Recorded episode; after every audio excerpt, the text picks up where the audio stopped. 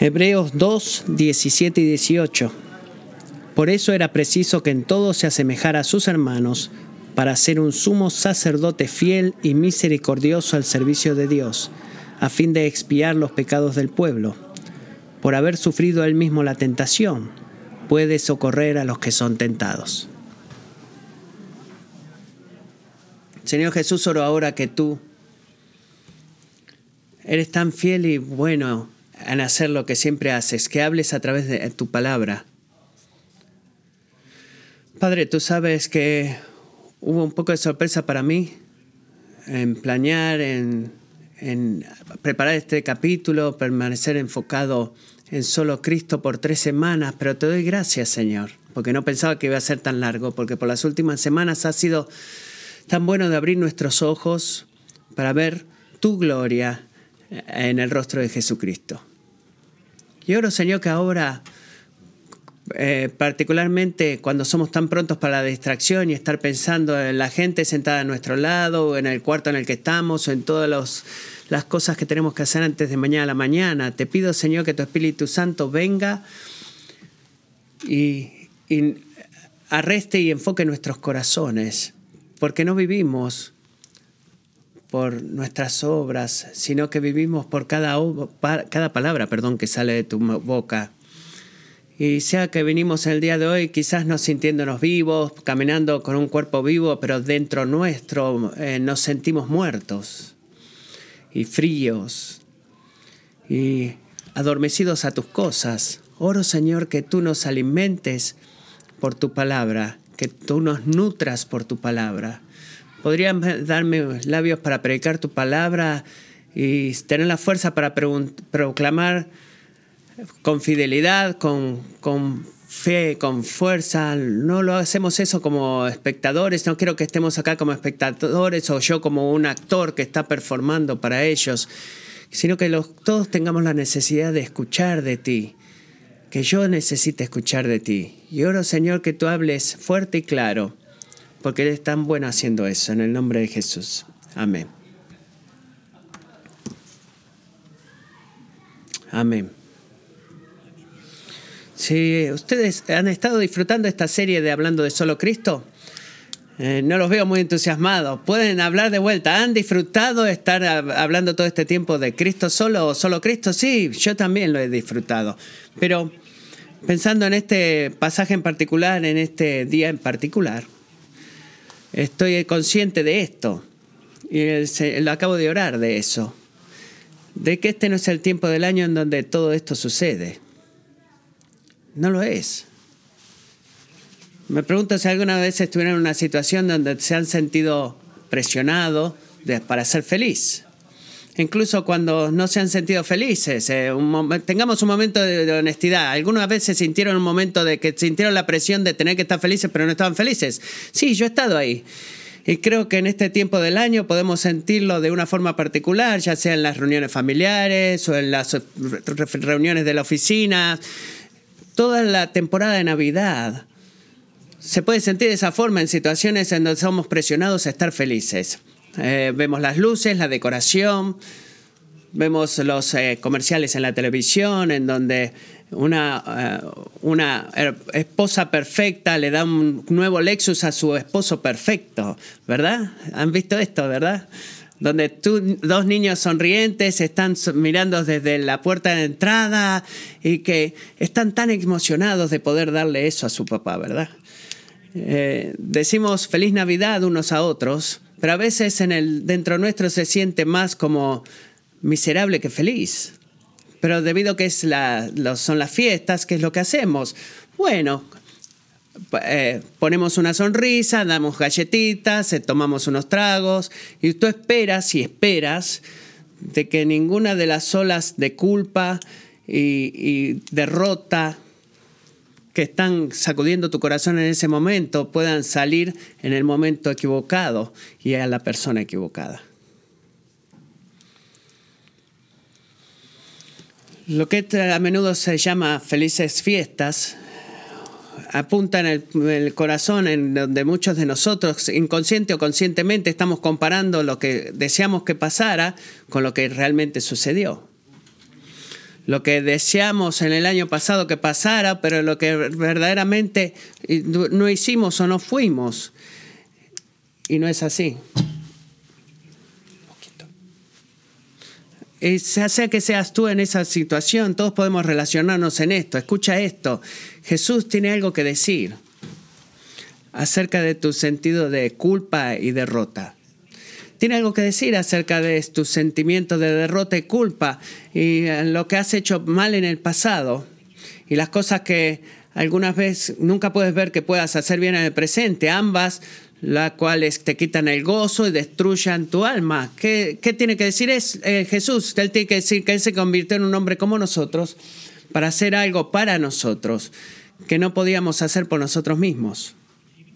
Se convirtió en un hombre como nosotros para hacer algo por nosotros que no podíamos hacer por nosotros mismos. Y estas dos cosas son vistas en este pasaje. Primero, Cristo remueve la culpa por nuestros pecados. Segundo, Jesús puede ayudarnos a resistir la tentación de pecar. Ese es el mensaje de Hebreos 2, 17 y 18, que Jesús vino, se convirtió en un hombre como nosotros para hacer algo por nosotros que no podemos hacer por nosotros mismos. Y esto es lo que significa. Significa que cuando celebramos el nacimiento de Cristo, mañana cuando lo celebremos, no estamos celebrando una festividad diseñada para la gente exitosa que ha tenido, que ha podido actuar correctamente. No. Estamos, somos recordados y adoramos a Dios por el momento en el tiempo en el cual bajó a la tierra a traer salvación a aquellos que no tienen, eh, que no pueden actuar correctamente. Y para poder hacer eso, lo que no podemos hacer por nosotros mismos, Él tuvo que hacer algo. Miren versículo 17, Hebreos 2. Él tuvo que hacer qué? Tuvo que asemejarse a sus hermanos en cada aspecto en cada aspecto. Piensa en eso. Nadie en este cuarto escogió ser un ser humano. Tú no lo hiciste. Quizás pienses, bueno, si hubiera tenido otra opción hubiera elegido ser alguien más o algo más. Pero tú no elegiste, siempre has existido como un ser humano, pero Jesús, la experiencia de Jesús fue diferente. Él se convirtió en hombre. Él se hizo hombre. Él no se escondió atrás de un hombre. Él no tomó o ocupó un hombre que existía ya, sino que el Hijo Eterno de Dios se convirtió o se hizo hombre. Se tomó a sí mismo y se dio a sí mismo una naturaleza humana, un cuerpo físico, y en ese cuerpo físico él experimentó todas las limitaciones y todos los desafíos de la vida en de un mundo caído, en nuestro mundo. ¿Y por qué digo un mundo, un mundo que está caído? Quizás nunca escuchaste eso antes, mundo caído. Bueno, digo eso porque la vida en este mundo no es lo que eh, fue hecha para ser. Espero persuadirte con eso. No fue hecho lo que ha sido para ser. Lo que fue creado fue corrompido por la culpa y fue este, arruinado por la, por la falla, por el pecado, toda la tristeza, cada cosa triste en tu vida, francamente, es un resultado de nuestro pecado. De las elecciones que hacemos para revelarnos en la autoridad del Creador y levantamos nuestro puño a Él en lugar de someternos a su voluntad o a la voluntad del Creador. Y es precisamente ese mundo, ese mundo caído, nuestro mundo, que Dios mismo, al cual Dios mismo entró en un pequeño establo en Belén. Así que piensa en esto. Eso significa que por 33 años Jesús la experiencia de Jesús fue experimentar hambre, sed, traición, la pérdida de seres queridos, eh, la presión de la popularidad, los celos, el orgullo, eh, el racismo, amenazas contra su vida, tortura, injusticia, eh, calumnia y muerte en la forma más inimaginable. Si tú puedes nombrar una experiencia más dolorosa en esta vida, tu vida, Jesús la experimentó a todas. Las circunstancias quizás no sean exactas o las mismas, pero las categorías son las mismas. Cuando Él dejó la gloria del cielo, no fue algo bueno para Él, no fue una mejora para Él. Fue el acto más grande de humildad que alguna vez hayamos podido ver. El Hijo de Dios se convirtió en el Hijo del Hombre. Nunca pecó, es muy importante, pero experimentó el peso completo del, dolor, de la duda, de lo que es tratar de vivir una vida íntegra en el mundo caído. Y diría que fue infinitamente más doloroso y más, más torturador para él de lo que lo es para nosotros, por dos razones. Primera, porque esta vida no era todo lo que él había conocido. Y segundo, porque la infinita diferencia entre la gloria del cielo que él conocía como el Hijo de Dios y la pobreza del mundo que experimentó cuando se convirtió en el Hijo del Hombre. No fue todo lo que él conocía como nosotros. Y la diferencia en lo que había conocido y esto era infinita. Y eso nos cuenta algo, amigos. Nos dice algo que tristemente estamos muy dispuestos a negar en medio de nuestra culpa por el pasado, en el sentido de, que fallamos y en el presente. Y en eso, por favor, escúchame, Dios entiende el sufrimiento de tu pecado. Él entiende, Él lo entiende. El dolor del pecado. ¿Qué tendemos a pensar cuando estamos luchando con la culpa del pasado o las caídas en el presente, cuando somos confrontados por el peso de la vida en un mundo caído. ¿Qué tentamos a pensar? Bueno, tentamos a pensar que nadie nos entiende o nadie lo entiende. Nuestras, nuestros cónyuges no lo entienden, nuestros amigos no lo entienden, nuestros padres, ciertamente ellos no lo entienden. Y como resultado, estoy completamente solo. Esto es lo que tendemos a pensar. Amigo, ese simplemente no es la verdad. Dios, Dios entiende. El Dios que te creó entiende. Mire lo que dice Isaías 53.3. Él, Jesús, fue despreciado y desechado de los hombres, varón de dolores y experimentado en aflicción. No, perdón, hombre de perpetua felicidad, no. Dice un hombre varón de dolores y experimentado en aflicción. Piensa en eso. Mira eso. Él estaba familiarizado con el sufrimiento, conocía el sufrimiento, él no, no, era un extraño en esos sentimientos de lo que era el dolor y el sufrimiento. Y esto es lo que significa, tú no tienes que jugar juegos con Jesús, tú no puedes jugar juegos con Dios, Él sabe todo. Él sabe lo que tú has hecho, Él sabe lo que has experimentado y lo que experimentas. ¿Por qué? Porque vivió entre nosotros, caminó entre nosotros. Y esa es la cosa que tú no puedes hacer con Jesús. Y esa cosa que no debes hacer con Jesús es ah, levantar tus brazos y decir y pretender que Dios no lo entiende. No puedes hacer eso. Él entiende. Él entiende el dolor de la vida en un mundo caído. Él, es íntimamente, él está íntimamente familiarizado con el sufrimiento de nuestro pecado o el de cualquier otro eh, ser humano antes de Él o después de Él. Él entiende el dolor de nuestro pecado.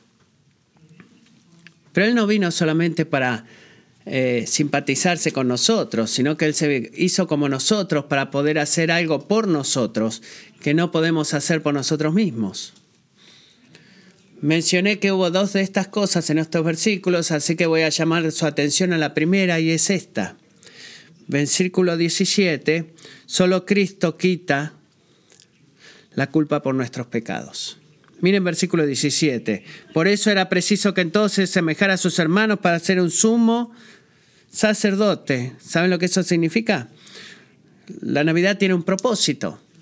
La Navidad tiene un punto hay una meta, hay un medio final en la mente de Dios de haber venido a este mundo caído que va más allá de que no estás solo y yo entiendo tu dolor. Es, es interesante y reconforta que Dios lo entienda, pero ese no es el final. De que Él se convirtiera en un misericordioso y sumo sacerdote al servicio de Dios. Eso fue la meta número uno. Y creo que este es uno de los lugares en los cuales los judíos originales que recibieron en el libro de Hebreos tenían una ventaja sobre nosotros porque ellos entendían exactamente lo que era un sumo sacerdote. Yo nunca he conocido un sumo sacerdote. Y dentro de poco voy a tener 34 años, pero nunca conocí a un sumo sacerdote. No sabemos lo que es eso, los escuchamos predicar y sentimos que es una figura religiosa que da ofrendas, da sacrificios en la misa, recibe confesión, pero los eh, recipientes o los recibidores de este libro no eran lo que entendían. Hebreos 5.1 dice esto, porque todo sumo sacerdote tomado de entre los hombres es constituido a favor de los hombres en las cosas que a Dios se refieren. Constituido a favor de los hombres en las cosas que a Dios se refiere para presentar ofrendas y sacrificios por los pecados. Eso es una definición de mucha ayuda. Es una no es mi definición, sino de, que es la del libro de Hebreos, pero cuando se llama, hablamos de la relación entre Dios y el hombre, un sumo sacerdote es alguien que Dios apunta en esa relación para hacer dos cosas. Número uno, debe tiene una función representativa para que actúen a nuestro favor. Y número dos, tiene una función sacrificial porque ofrecen sacrificios por el pecado. Ahora, también pienso que como el sumo sacerdote le día de sacrificio por el pecado, si ustedes viven en cualquier parte del siglo XXI en América, puede sonar arcaico, algo muy antiguo, como una tribu, una tribu indígena que aparece en el National eh, Geographic, eh, sacrificio por los pecados, ¿qué pasa con eso? Bueno, eso no era raro para los, eh, las personas que recibieron esta carta. Ellos entendían de qué se trataba porque estaban familiarizados con el Antiguo Testamento. Y en el Antiguo Testamento, la primera parte de nuestra Biblia nos enseña de esto y nos enseña esto, amigos, que el pecado, cada violación a la ley de Dios, es algo verdaderamente muy serio, es muy serio. Dios no dice, oh, voy, eh, no es un abuelito, no es eh, el hombre de arriba, sino que es un juez justo. Salmo 5, versículo 4 dice, porque tú no eres un Dios que se deleita en la maldad y la maldad no debe vivir contigo. La maldad no debe estar delante de tus ojos. Tú odias toda la maldad y todas las obras malas. Eso se relaciona con, es, muy diferente a que Dios ame al pecador, sino que Dios dice que Él odia todo el pecado. Tú destruyes, dice, aquellos que hablan mentiras y el Señor de, eh, y el Señor está sediento buscando la venganza de, sobre el pecador o sobre el pecado. Y esa es la palabra de Dios y nos recuerda que cada uno de nosotros tiene maldad, cada uno de nosotros tiene pecado y la mismísima justicia de Dios mismo lo obliga a Él a castigar nuestro pecado. ¿Por qué haría eso? Porque su justicia es una expresión perfecta de su, de su moral eh, justa, la, perfección de su naturaleza. Y es por eso que uno de los días más importantes en el calendario judío religioso era el día de la expiación. Así que una vez aquí, una vez al año, perdón, y solo una vez al año, Dios instruía al sumo sacerdote, descendiente de Aarón, como dice Levíticos 16:34, dar una expiación por el pueblo de Israel eh, por todos sus pecados. Así que miren lo que el sumo sacerdote tenía que hacer. Primero, el sumo sacerdote se tenía que vestir con eh, eh, vestiduras de lino, sacrificar a un toro por su propio pecado eh, uno por su casa, y luego llegar, llevar un cenciario con llama ardiente al altar, al lugar santísimo, al lugar más sagrado en el templo, y hacer una ofrenda de incienso fragante. Y mientras el incienso llenaba el lugar santísimo, él traía alguna poco de la sangre del toro y la rociaba sobre el, el arca del pacto y el fronto del arca siete veces y luego tomaba un cordero que había sido muerto por el pecado del pueblo y tomaba la sangre y rociaba la sangre sobre el arca siete veces. ¿Qué quiere decir esto de rociar sangre de los toros y de las cabras? Bueno, era un símbolo de algo y simboliza la limpieza del sumo sacerdote y la limpieza del pueblo al cual él está representando. Y cuando todo eso se completaba, Dios le pedía al sumo sacerdote que haga esto, 16-20. Cuando acabe de hacer expiación por el lugar santo, la tienda de reunión y el altar, presentará el macho cabrío vivo. Después Aarón pondrá ambas manos sobre la cabeza del macho cabrío y confesará sobre él todas las iniquidades de los israelitas y todas sus transgresiones, todos sus pecados. Y poniéndolo sobre la cabeza del macho cabrío, lo enviará al desierto por medio de un hombre preparado para esto. El macho cabrío llevará sobre sí todas las iniquidades de ellos a una tierra solitaria, y el hombre soltará al macho cabrío en el desierto. todo ese ritual entero cumplía la, función representativa y sacrificial del sumo sacerdote. El animal moría, un animal moría para que ni el sumo sacerdote ni la gente a la cual él representaba tuviera que morir. Y como resultado de eso, Dios removía la culpa por sus pecados. Pero había, había un solo problema en esto, y era un problema grande ese sacrificio no era permanente. ¿Por qué digo eso? Porque ni bien ese eh, sacrificio terminaba, ¿sabe lo que hacía el sumo sacerdote de Israel que volvía a hacer? Volvía a pecar. Y tenían que esperar un año entero antes que la culpa por el pecado que cometieron el día, día después del sacrificio de expiación, pudiera ser limpiado. Pasaban su vida entera conociendo que su culpa, su pecado, no estaba completamente todavía perdonado. Y eso fue por diseño, porque el, día de la expiación y el sumo sacerdote representaban pueblo y los sacrificios eran con la intención que Dios los puso ahí para poder eh, llegar a un día mucho más grande y ver a un, eh, sumo sacerdote mucho más grande. Miren Hebreos 7:26, porque convenía que tuviéramos tal sumo sacerdote. ¿Qué, ¿Qué sumo sacerdote? Santo, inocente, inmaculado, apartado de los pecadores y exaltado más allá de los cielos. ¿Saben qué? Esos eh, se ve como alguien que, del cual nunca has leído en el Antiguo Testamento. ¿Y quién es este sumo sacerdote? Es aquel que no necesita, como aquellos sumos sacerdotes, ofrecer sacrificios diariamente, primero por sus propios pecados y después por los pecados del pueblo, porque esto Jesús lo hizo una vez para siempre cuando él mismo se ofreció. Porque la ley designa como sumos sacerdotes a hombres débiles, pero la palabra del juramento que vino después de la ley designa al Hijo, hecho perfecto para siempre. Hebreos 9:24, porque Cristo no entró, esto es lo que hablo, no en, no en un lugar santo hecho por manos, una representación del verdadero, sino en el cielo mismo, para presentarse ahora en la presencia de Dios por nosotros y no para ofrecerse a sí mismo muchas veces como el sumo sacerdote entra al lugar saltísimo cada año con sangre ajena.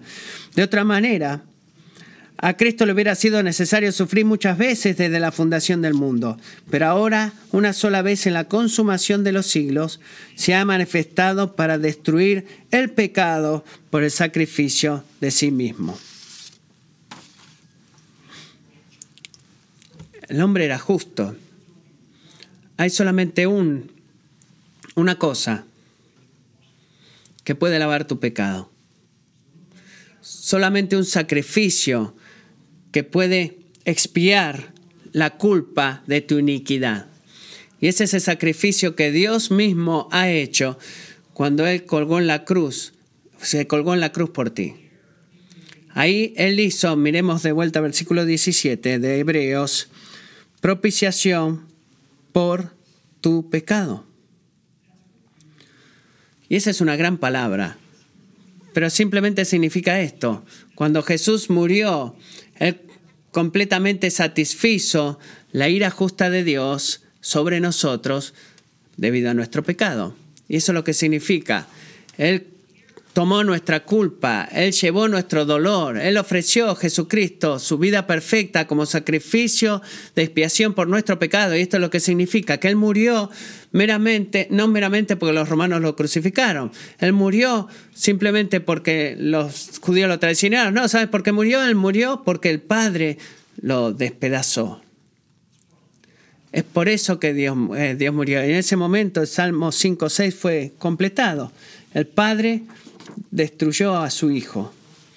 El Padre derramó cada gota de su ira santa sobre su Hijo. ¿Para qué? Para que nosotros pudiéramos ser perdonados por todo nuestro pecado. Ese es el porqué.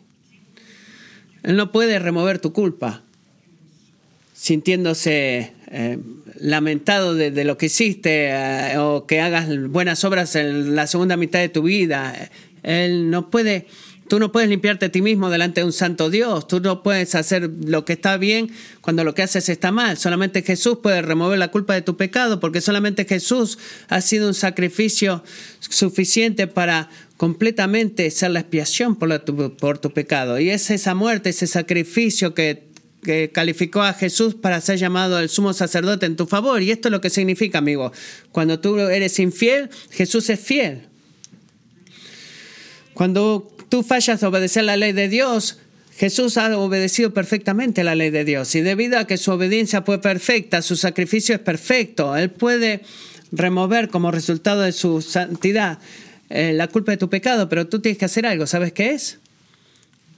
Tú debes dejar de confiar en ti mismo para salvarte y en tus buenas obras y tu sufrimiento, tu dolor o tu decir lo voy a hacer mejor la próxima vez. No, debes comenzar a confiar en Jesús para salvarte.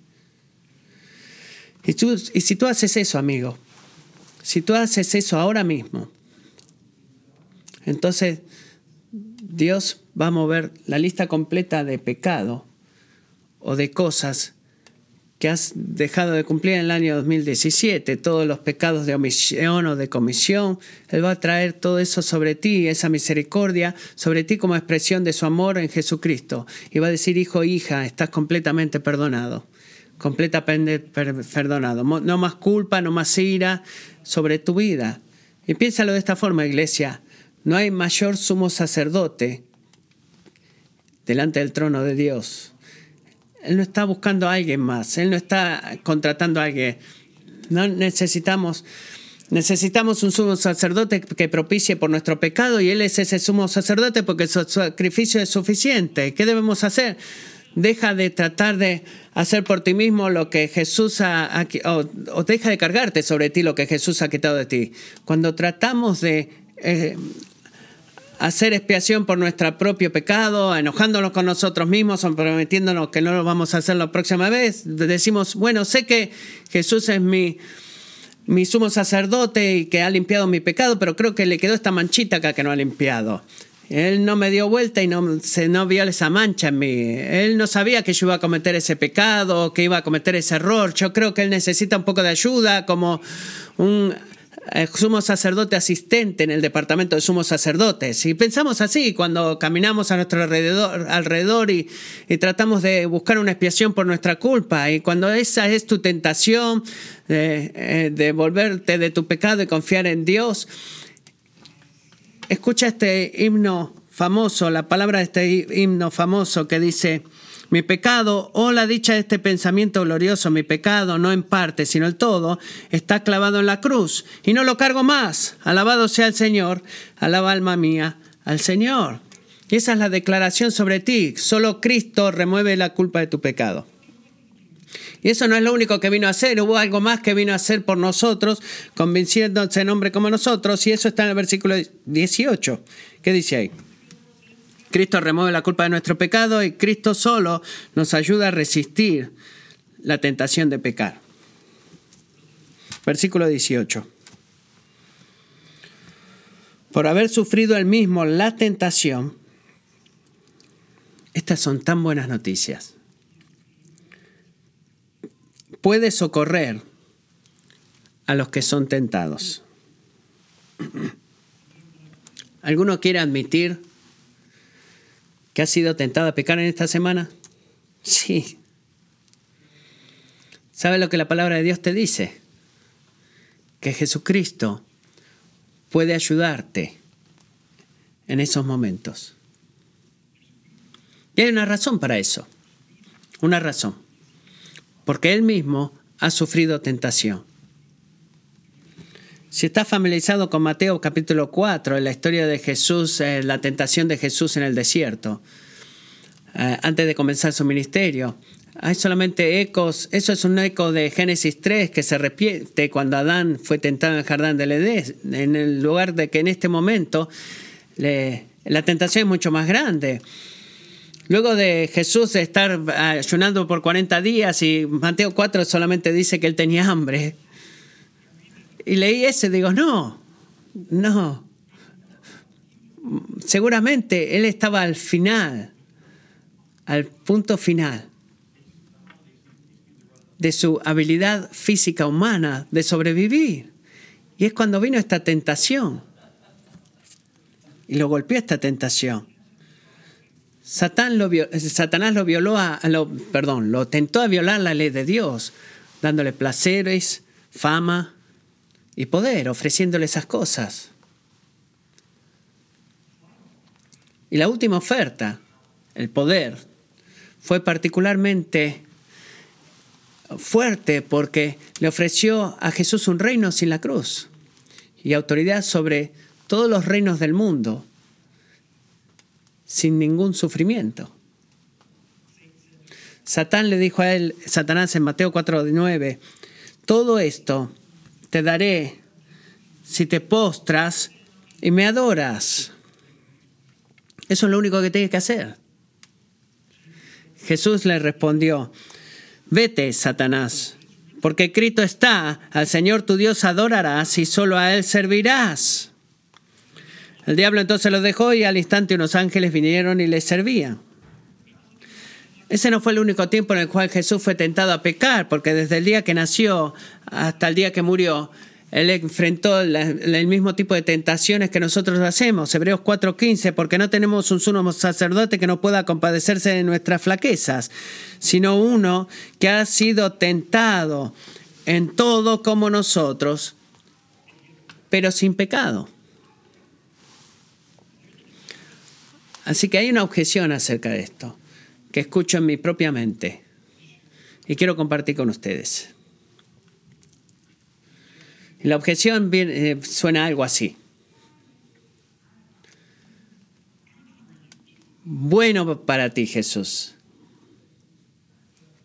Pero vamos, tú eres el Hijo de Dios. Tú eres como Superman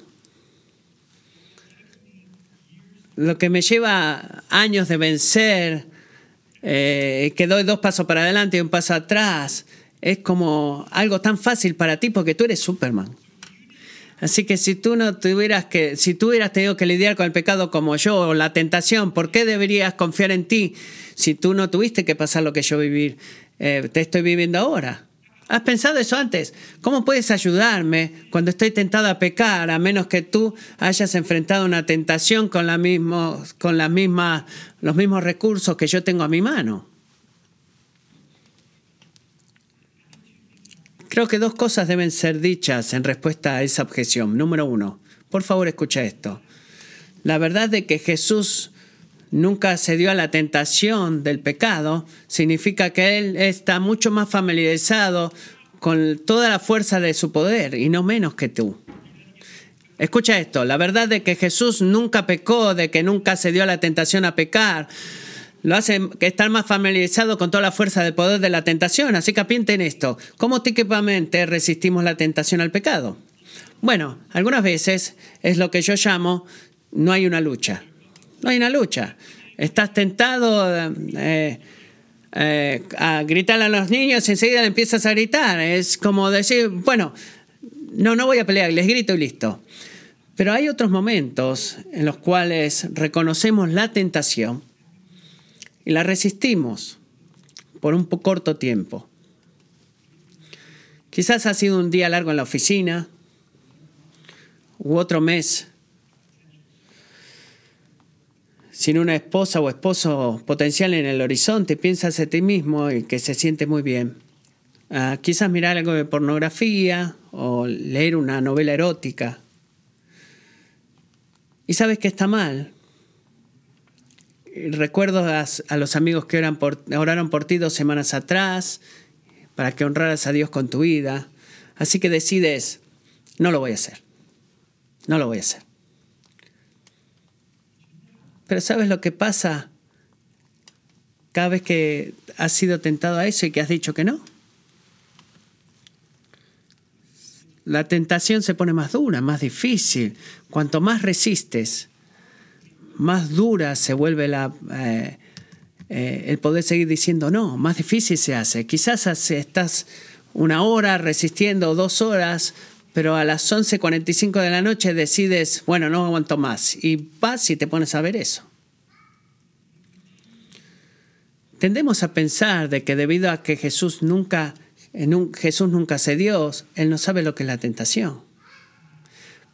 Pero amigo, la verdad es que lo opuesto es, Exactamente lo opuesto es verdad. Debido a que él nunca cedió a la tentación, él experimentó toda la fuerza del poder de la tentación. Escucha eso. Y eso significa que él está más familiarizado con la tentación que enfrentamos, no menos.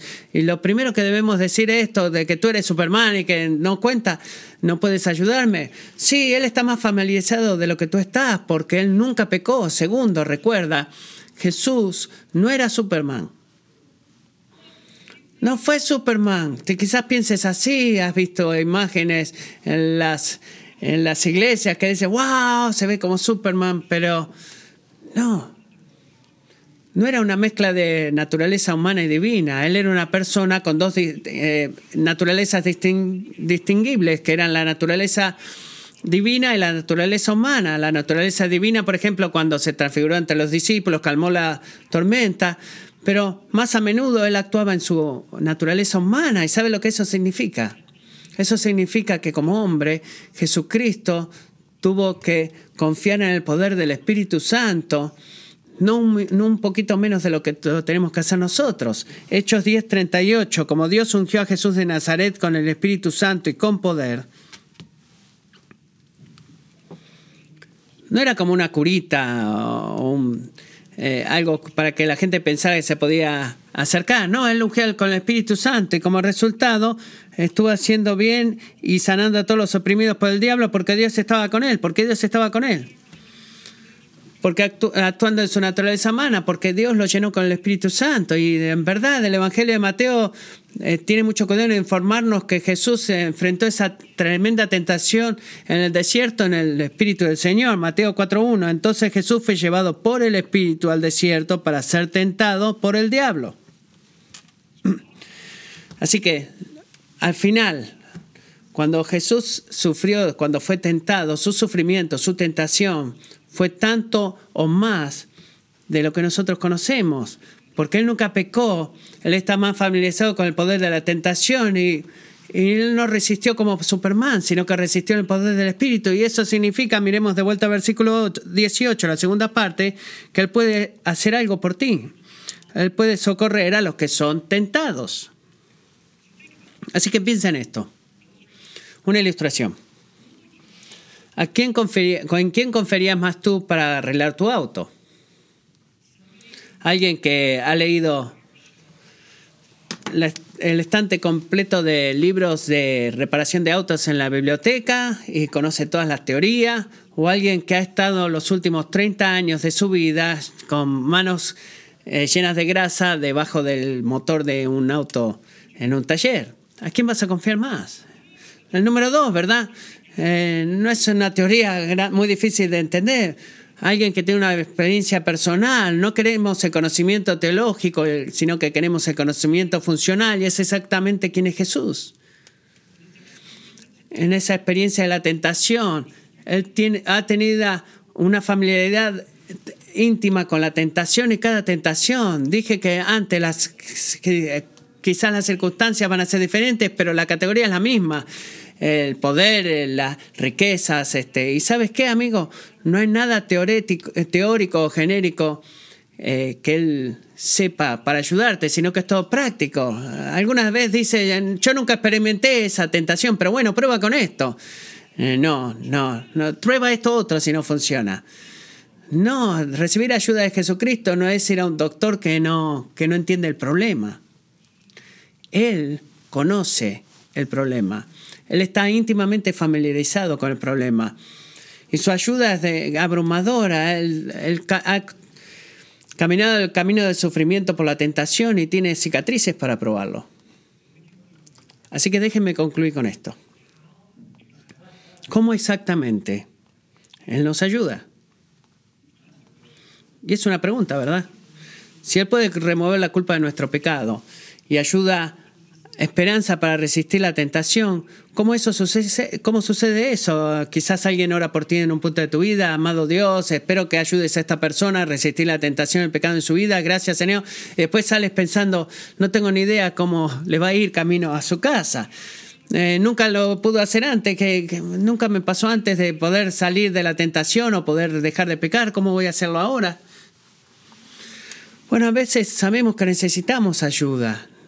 Eh, no sabemos que Jesús está, que puede hacernos, o sabemos que Jesús puede hacerlo, pero no sabemos cómo hacerlo. Bueno, versículo 17 no nos da mucho detalle, pero el resto de este libro, y precisamente el resto de la Biblia, nos da mucho detalle. Y podría sentarme acá por horas dándoles ejemplos de la ayuda que Jesús da, pero déjenme mencionar tres de esas ayudas. Número uno, Jesús nos ayuda a resistir la tentación a través de la palabra de Dios. La palabra de Dios, especialmente la palabra del Evangelio. Es por eso que Pablo nos pide en Colosenses 3.16, 5.16, que hagamos la palabra del Señor. O Salmos 119.9 dice, ¿cómo puede el joven guardar puro su camino? Guardando tu palabra. Con todo mi corazón te he buscado. No dejes que me desvíe de tus mandamientos. En mi corazón he atesorado tu palabra para no pecar contra ti. Bendito tú, oh Dios, enséñame tus estatutos. Así que de una forma mayor es viviendo la palabra abundante de Dios, que Jesús nos ayuda a discernir lo que es bueno, justo y correcto de lo que es falso, maligno y errado. Y esta es la segunda forma. Jesús nos ayuda a resistir la tentación a través del Espíritu de Dios. La palabra de Dios y el Espíritu de Dios. Juan 14, 15. Si ustedes me aman, guardarán mis mandamientos. Entonces, en autorreflexión, eso es verdaderamente, verdaderamente difícil. Jesús sabe y dice entonces, entonces yo rogaré al Padre y les dará otro consolador para que esté con ustedes para siempre, es decir, el Espíritu de verdad.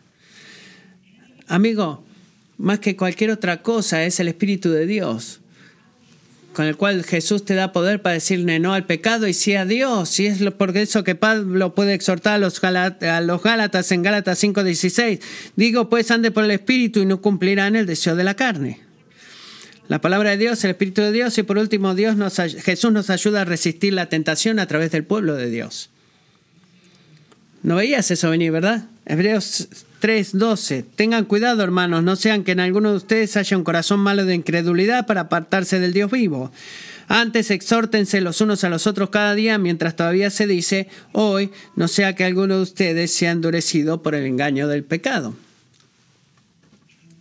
Traducción.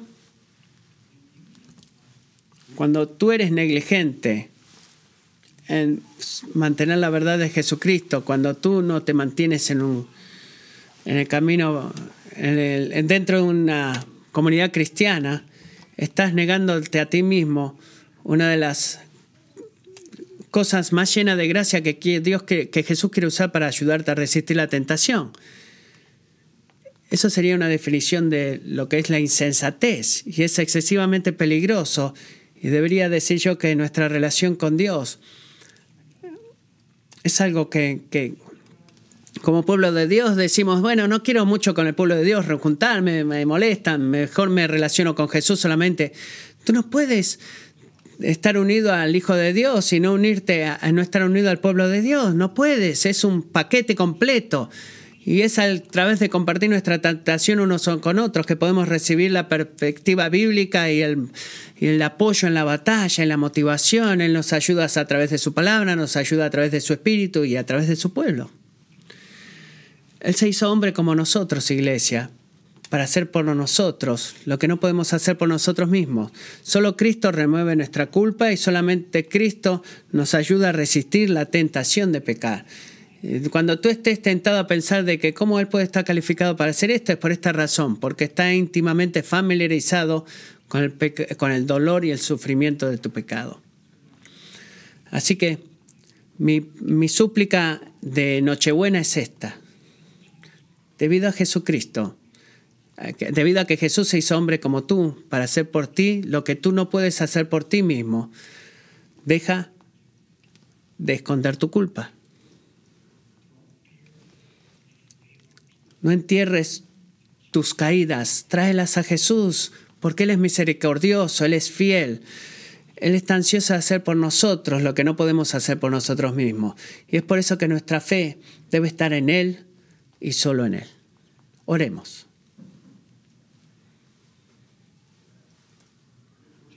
Señor Jesús, estoy tan agradecido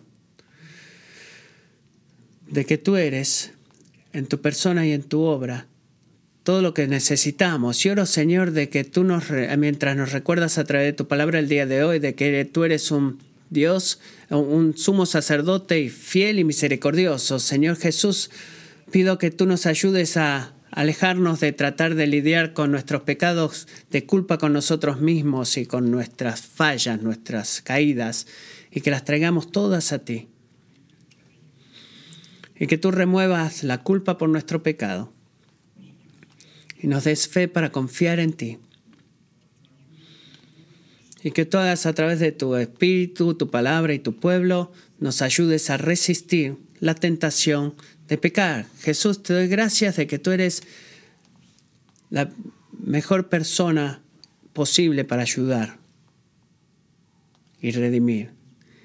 Y oro que mientras recordamos tu cumpleaños mañana y cantemos estas canciones a ti en este día, que nuestros corazones están excesivamente agradecidos del Dios que eres y agradecidos de, que, de que hayas venido a hacer por nosotros lo que no podemos hacer por nosotros mismos.